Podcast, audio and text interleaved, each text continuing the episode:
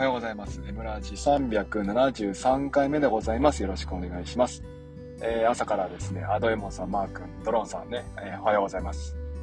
えっ、ー、と、今日、まあ、最近ですか。皆さん忙しいようでね、なんかマークもね、忙しい忙しいって言うし、ドローンさんもなんか、メンタルやられてるでしょ。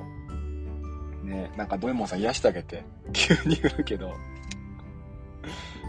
うん、そう、マー君久々に一番だった。ね、ちょっとね、うん、なんか、たまたま入ったら一番だった的な感じだ、今日は多分。多分ね。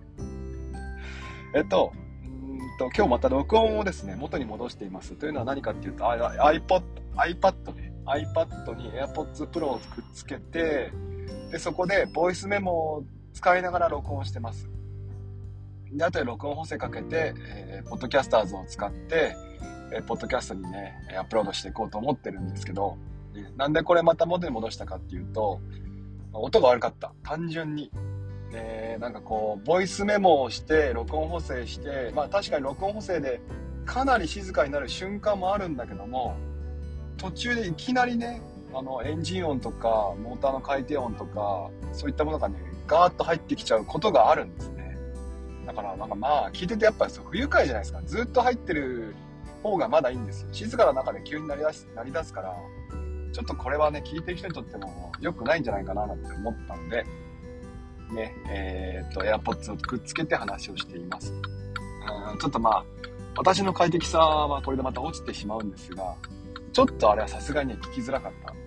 だからまあ、そんな感じね、えー、AirPods で話をしようと思っています。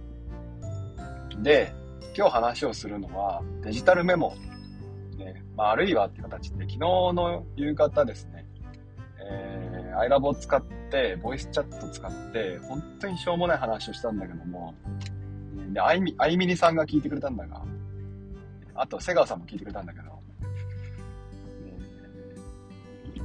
ねえ、なんかまあ、みんなそれ聞きたいっていう風に、なんかそんなような反応があったからさ、そっちを話してもいいんかなと思って、決めて。どっちがいい？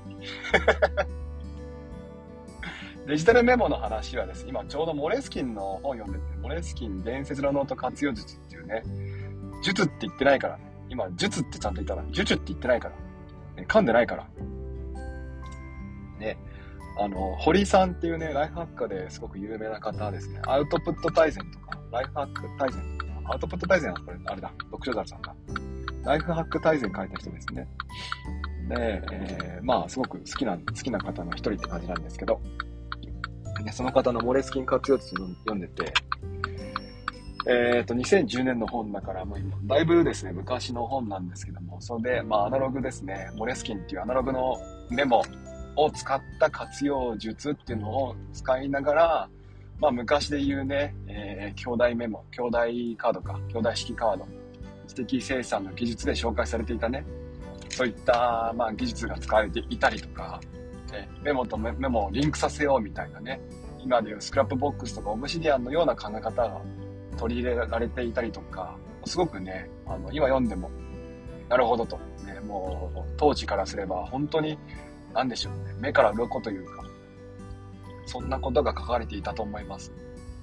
まあ、今となってはもう、セッテルカステンとかね、えー、なんだっけあれ、テイクノーツかっていう本だとか、まあそういった本でね、紹介されているから、まああんまり新しくないかもしれませんけども、でも私はね、あ今2週目をね、読み始めました。メモ、あの、読書ね。そんな感じです。どっち話す？あ、でも、ワンワンさん来てるよ。ワンワンさん来てるよ。みんなやっぱ来てるからあれか、ちゃんとデジタルの話するか。紙の、紙の領域が素敵。ね、3つも意味が混ざって、すごい神々、うるさいよ、アキさん。黙れじゃあその話しましょう。ね。デジタルの話。ああ、違う違う違う。メモの取り方の話ね。えっと、もう一回言うけども、モレスキン伝説のノート活用術っていう本を読んでいて、ね、えー、こちらがですね、モレスキンっていう、まあ1個いくらすると思いますただのメモ帳なんですけども、100、200ページ近くあるね、ポケットサイズのメモ帳なんだけども、これがですね、3000円するんですね。ちょっと信じらんないでしょ。3000円ですよ。ね、で、でもね、未だにそれすごく人気なんですよね。で、あの、例えば、今、ピカソとか、あゴッホとか、あれピカソいた？本当？ゴッホとかね、えー、ヘミングウェイとか、そういったね、まあ、有名な方々も愛したノートっていうので、えー、まあ一躍有名になったわけですよね。モレスキン。まあ、ぜひ調べてみてください。まあ、モレスキンズとかいるんじゃないですか、この中に。モレスキン使いの人たち。で、まあ、例に漏れなくその本を読むと、モレスキンを買いたくなって、一回文房具屋さん行って、モレスキンこれか、ふむふむっていうふうに確かめたんだけども、私にはトラベラーズノートがあるから、いやいや、M をちょっと待てと、え思って、今はね、ちょっとね、買い、とどまっています。えー、踏みとどまっています。え買うと買わないは毎日交互に繰り返してます。今はちょっと買いたいなっていうふうに傾いてます。でも買いません。今日はね、我慢する。どうせ使わないしね。で、じゃあ、あそのアナログのメモのね、本を読んで、私は何の勉強してるかっていうと、デジタルのメモの、うん、取り方っていうのも参考になればいいなと思って読んでるんですよね。皆さんはどんな風にメモ取ってます？多分、Google Keep とか使ってる人いますよね。アーマ先生 Google Keep でしたっけ？とかさ。あとは、何でしょうね。まあ、純正のメモでもいいですし、ね、えー、Google 系ドキュメント、ToDo、そういったものを使う人もいるんかな。私も、まあ、例えば Notion 使ってみたり、純正のリマインダーをメモ的に使ってみたり、純正のメモをね、えー、メモとして使ってみたり、まあ、それは当たり前だな。まあ、いろいろとこう、紆余曲折をね、経ているんですが、今は、どちらかというと、オブシディアンをメインに使ってるかなという感じはあります。ね、なんでかっていうと、うんと、オブシディアンのいいところはね、マークダウンファイルなんです。何回も言うけど、マークダウンファイル。ね、あの、アプリの中に留まるようなファイルじゃないんですよ。エバーノートとかってね、ページ作ると、エバーノートでしか開けなかったりするじゃないですか。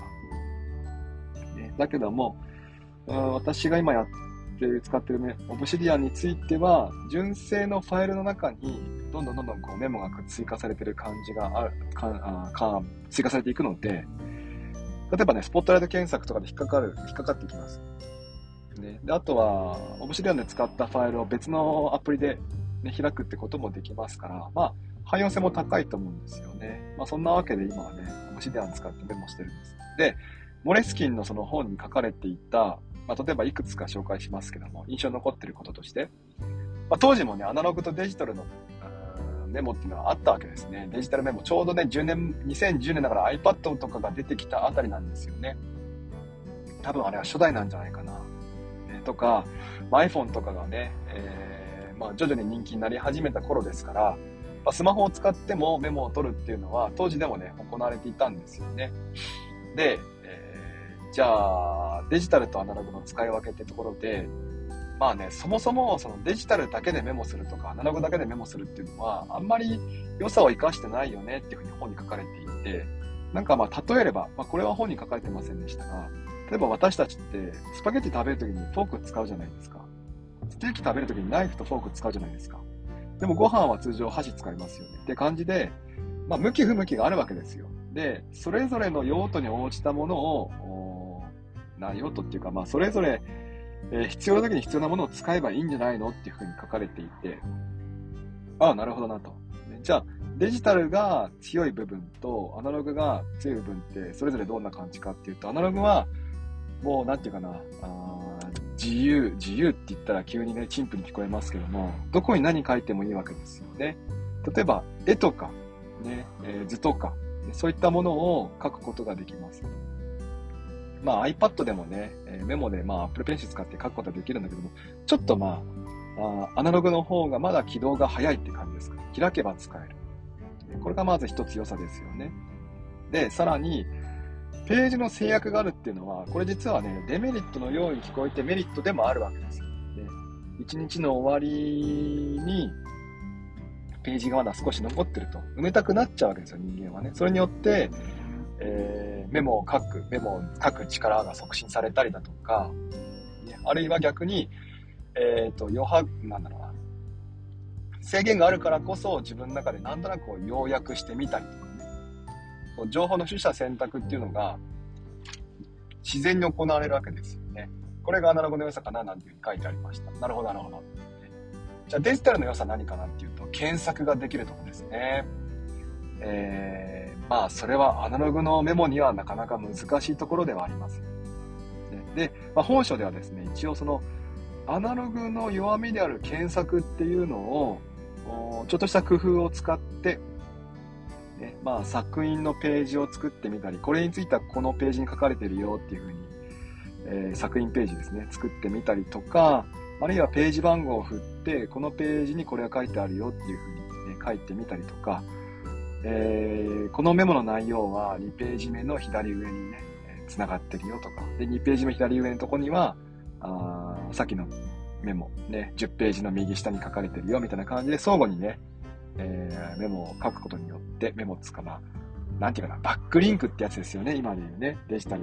そういったものを書いたりすることで、えー、まあメモ、アナログのメモをデジタル的にリンクさせながら書くことができるよっていうふうにね、書かれてました。これはすごい機能ですよね。確かに、そういった風に書いていくメモは楽しそう。昔で言うさ、あの、ゲームブックありませんでした。ドラクエとかの。で、どっち？みたいなさ、スライム戦う、逃げるみたいな。戦うは260番へ、みたいな。逃げるは138番へ、みたいな感じでありましたよね。ページが飛び飛びのやつ。最初から最後まで読む本じゃなくて、進めていきながら、あっち行ってこっち来たり、こっち行ってっていう本。あんな感じのメモっていうね、印象を受けました。ね。えー、っと、なんだっけ。で、まあそんな風にフォローすればいいよって書かれたけども、まあ今で言うとアナログでそれやる人はなかなか変態だと思うんですよね。だからまあデジタルでえー、リンク機能を使っていくのが、まあ、自然じゃないかなと思います。とかね。あとは、デジタルは、体裁を整えやすいんですよね。ある意味、オブシディアンとかスカムボックスっていうメモツールを使って、えー、手書きのメモっていうのはなかなか書きづらくはあるんだけども、まあ、できなくはないけどね。うんと逆にそのテキストで打ち込むことによって、フォーマットを、まあ、作ったりとかねえ、することができると。伝わりますかねこう、手書きのメモだと文字の大小一つ取ったってバラバラなんですよ。だから、整わないわけですよね。でもデジタルだと当然ながら1行は1行でスッと横に揃うわけですよ。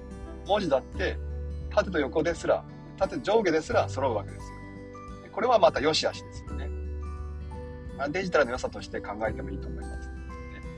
まあ、逆にアナログはアナログでそれができないからこそ文字の大きさがそのデータの重要度情報の重要度だっていうふうに、えー、考えることもできたり、えー、っとなんだアナログでさ大事だと思うとかメモでぐるぐるぐるって書くわけじゃないですか。重要みたいな。でもっと重要なとこはもっとぐるぐるぐるって書くわけじゃないですか。そのぐるぐるによってね重要度をさ表してみたりとか。なかなか面白いと思うんですよね。そういった良さがありますよと。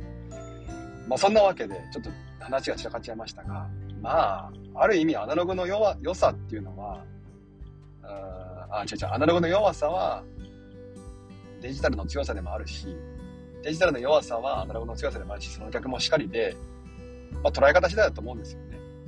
で、私は今、今は、なんとかそのモレスキンを買いたいという欲を抑えながら、デジタルの強みっていうのを再確認して、えそれまた活用していきたいなと思ってます。えっ、ー、と、モレスキンの本ではですね、振り返りが大事だって書かれていて、そのメモを取っても、ね、振り返らなきゃ意味がないと。で、振り返りながら使いやすいものにしていく。例えば、アイコンをつけてみたり、自分なりのね、これはタスク、やることだから四角く囲っておこうとか、ね、これは、えっ、ー、と、場所も必要だから、ね、何時にどこっていう場所をアットマークつけて書いておこうとか、そんな感じで、えー、メモ、ね、アナログのメモを、まあ、整理していこうっていうふうに書かれてるんですね。これはそのままデジタルでも使えますよね。デジタルで取ったメモを見返して、もう少し情報を付け加えていく。ねえー、10時会議だったら、10時に何の会議が行われるのか、どこで会議が行われるのか、ね、どんな内容なのか、ね、その内容については自分はどう思ってるのかっていうのを思うままに書き足していく。あるいは、デジタルのメモでもやっぱりアイコンがあると、絵文字があるとはるかに見やすくなるんですよね。だから、例えば、学校、まあ、業務に関するメモだったら学校のマークつけてみたりとか、ね、家の、家に関する、ねまあ、家庭に関するメモだったら家の絵文字つけてみるとか、そうして整理することによって、閲覧性を高くして、ね、後で見返してもわかるように、ね、見返しやすいように変えていくっていう、まあ、そういう点検がとても大事だよって書かれていて、これはなるほどアナログでもデジタルでも通用しそうだなと、ね、いうわけで、今は、ね、昨日はですね、昨日、とといと、1日10分から15分ぐらいかけてメモの整理の時間っていうのを取るようにしています。これやると確かにね、メモに愛着が湧いていきますね。で、な3日前、4日前に自分考えたことっていうのが、こんなにくだらないのかと思っていたりとか、こんなに、あ、そうそう、これを買いたいと思ってたんだって思い出したりとか、で、思い出したらまたね、そのリンクを貼って、えー、置くとかね、ちょっとずつちょっとずつこうメモを更新していくような気持ちで、うん、いろんなことが進んでいくな、なんていう、そんな印象を受けました。だからまあ、話してて、やっぱり私はモレスキンが欲しくなっているんだが、デジタルでね、これを再現していきたいななんて思いました。堀さん自身も今は別にデジタル使ってますし、ね、2010年の当時はモレスキン使ってましたけども、ね、まあそんな具合にして、えー、デジタルメモを、まあ、活用していきたいなというふうに思ってる、うん、お話でした。ちょっとコメント読んできますね。えーと、猫さん、後でアーカイブ聞きますね。ありがとうございます。今回からまたアーカイブちょっと音質が良くなってると信じているので、ね、よろしくお願いします。マーク、やばいくらい真面目やん。そうだよ。真面目じゃない話したことある私。ないでしょ。えー、ママせ、今日珍しく頑張ってきちんと8時30分までに出勤すべく家から出てるのに、そ、ここ、ここに。なるほど。家から出てからいるのに、ここにね。ありがとうございます。出勤しながら聞いてるんですね。なんとか笑かす？なんとか笑かす？ムロさん、ポチやめて。ポチはやめて。オネスキンね。しょうちゃんおは、おはようございます。エムさん、ありがとうございます。ね、昨日、昨日ですよね。ありがとうございました。私の、ね、相談に乗っていただいて。アキさん、個人的な活動から勝手にメモを生成してほしい。あー、わかるな読み書き、聞き流し、えー、等々の活動から。最近のミロにもそんな自動的な、えー、自動整理があるかもしれないですね。デジタルとしては一番あ一種のメモではなく、ね、流度や関心によって動的表示してほしいなと感じたりしています。本のような確確一的ではなく同時に多様。しかも最近はモシディアの移行ツールが豊富になってきてすごいですね。Apple の後インポートもできちゃって。いや、アキさんの言うことはすごく分かって、うんと、活動から勝手にメモを生成するっていうのは、ある意味今回の iOS のジャーナルがそれに近い機能入ってるんじゃないかなと思います。要は、出かけた場所のログを取ったりとか、あるいは撮った写真をそのジャーナルで提示してくれたりとか、するわけでしょ？睡眠時間だとかね。えー、あとは多分、確かジャーナルは、日本で対応かどうかわかんないんですけど、聞いたポッドキャストとか、見た動画とかっていうのを記録してくれるはずです。そんな、ゆくゆくだったかなまあ、ゆくゆくはでもね、今はなくてもそういう機能があるかもしれませんよね。えっ、ー、と、なんだっけ、あれあれあれ。ネットフリックスとかね、アマゾンプライムとか、そういったもので動画見たときにね、勝手にそのアップルのジャーナルとかに、まあアップルじゃなくてもいいんだけども、ジャーナルにどんどんどんどんこうね、足されていって、何時にこれ見てましたとかっていうふうにね、えー、記録を残してくれる。ね、で、まあできればそこにちょっとしたメモっていうのを取りやすいものがあるといいですよね。なんか勝手にね、タイムスタンプを押してくれて、ネットフリックス見ながら、ね、あの例のあの人にメモをしてって言ってメモを、まあ、話しかけるわけですよね。で、それがテキストになって記録されていくとかっていうのは、まあ、非常にいいかなと思うんです。ただまあ、それも結局、書きやすいっていうのと活用ができるっていうのはまたちょっと別物で、書きやすくはあって、その情報量がたくさんあるのはとてもいいことなんだけども、やっぱ振り返る時間が大事なんですね。振り返りからは逃れない、逃れられないと思っていて、情報の取捨選択ですよ、それも。この情報は少し別のページに切り出してとか、これはデイリーノートに、ね、ジャーナルにこう、入れたままでいいかなとか、そういった整理からは逃れられないと思ってるので、まあ、なかなかね、ちょっとまだ、うん、整理は難しいなと思います。ででもその、一種類のメモじゃなくて、流度や関心によって動的表示してほしいなってのはすごくわかります。ネットフリックス開いた時に、以前のネットフリックスのね、取ったメモっていうのを表示してくれたりとかね、えー、流度も揃えない、揃える必要ないですよね。なんか、うん、すごくよくわかります。えー、っと、何々 ?1 万6400円？何の話？え？ドローンさんの表示した何？モレスキンって1万6400円するわけああ、だってあれでしょ？ああ、そうだよ。だってこれ、あれも一緒じゃないですか。デジタルのやつね。ああ、そうそうそうそうそうう。うん。これ逆だから。しょうがない。逆だからね。1万6400円。高いよね。高いよ。そんなのおすすめしないでよ。えー、デジタルと、デジタルでアナログ感ってこんな感じ。ロミオとジュリ。これ後で聞いてみよう。YouTube ね。ちょっと、えー、っと、どうしようかな。どうしようかな。こういう時に、私はですね、あれします。ライフログですね。共有するってやって、ライフログっていうのに付け足していきます。はい。えっ、ー、と、お便り読んで終わりにしましょう。おーと、来てるかなあ、来てますね。はい。えー、アカウント名、あさとねこさんありがとうございました。質問ご意見おはようございます。昨日、今日と発熱お休みです。あらま。寝すぎて腰が痛いのですが、マットレスあるいはマットレスストッパー、こちらの方がありがたい。枕などの寝具でおすすめがあれば教えてください。もしなければおすすめの入眠方法。ではでは、皆様お気をつけていらっしゃってらっしゃいませ。なるほど。うんとね、ストッパー、マットは私はもうほんとその辺で売ってるもんですね。あの、陳腐なものを使ってますよ。で、なるべく固めのやつね。で、カチカチじゃないけども、固めのやつがいいかなと思ってます。で柔らかい方がなんかね、気持ちいい気がするんだけど、体の負担はね、硬い方がやっぱいいですね。で、それと、こだわってるのがですね、うんと体を冷やさないこと。ね、とにかく夏でも冬でも体を冷やさないように、その掛け布団かな、えれえ高いやつ使ってますよ。多分、ほんと数万、数万。iPad は余裕で買える。iPad Air 買えるっていうぐらいの、うん、掛け布団と、iPad は余裕で買えるぐらいの毛布があります、我が家には。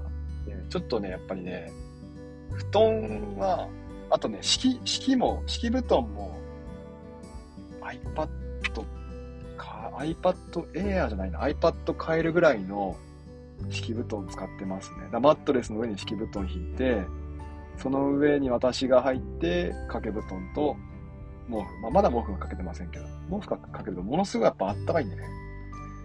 だからまあ、とにかくそうね、なんつうんかな。体を冷やさない的なもの、使った方がいいと思います。冷やさないが一番大事だと思うんでね、血流ね。暑くて寝苦しくて眠れないは、またそれはもう、ちょっと違うんだけども、やっぱりね、こうね、部屋を温めるというよりも、布団を布団の中を温める。熱を逃がさないような布団がいいなと思います。まあ参考になれば。何の参考になるかわかんないけど。いや、だって1日のさ、人生の3分の1寝てんだよ。その3分の1のお金かけない意味なくない？意味が、ね、ないでしょ。だからさ、まあ、そこは iMac ぐらいの値段かけていいと思うんだ。だって我が家もそうだよね。iMac 買えるよね、余裕で。iMac3 台買えるよ。多分。それぐらいの布団はと、それぐらいのお金を布団にかけてるかなと感じます。皆さんとこどうでしょう？はい、じゃあ、こんな感じですね。えっ、ー、と、毎朝7時半から、まあ、4時50分ぐらいまでは目安ですね。えー、まあ、アップル好きな私が好きなことを、ね、えー、お話ししてる朝スペースポッドキャストでございます。お、なんか、アキさんがあれですよ。なんか、リツイートされてるよ。あー、これね。はいはいはいはいはいはい。この、あのー、さ、三民さんっていうの。この人は、あのー、間隔反復学習のノート書いてましたよね。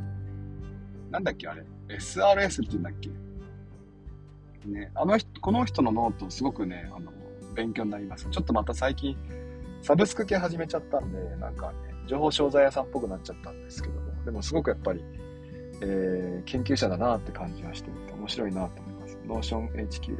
そうね、そうね。ログシークとか使ってますよ、この人確か。ね、えー、っと、そう、ログシークとか、それこそオブシディアンとかを使ってる方なんじゃないかな。ペースとレペティション。そうだよね。そうそうそう。そっち系だと思います。はい。えー、っと、じゃあですね、また、じゃあお名前をお貸しください。え、っと、最後に、ワンママ先生、かりんとうさん、アスカさん、しょうちゃん、YGW さん、ドローンさん、みさとさん、あきさん、あゆさん、まるまるさん、えー、かけがさん一応名前を読めませんが、こちらから見えてます。ありがとうございます。また、えー、来週お話しますので、もしよければ聞いてくれると嬉しいです。ではでは、ね、週の終わり。ようやく土日ですね。今週土日はね、あのー、かろうじて土日っぽい土日です。ぽいです。ね、えー、完璧な土日ではないんですけども。ね、まあまあ、それでもね、ゆっくりとしますよ。じゃあ、えー、行ってきます。いってらっしゃい。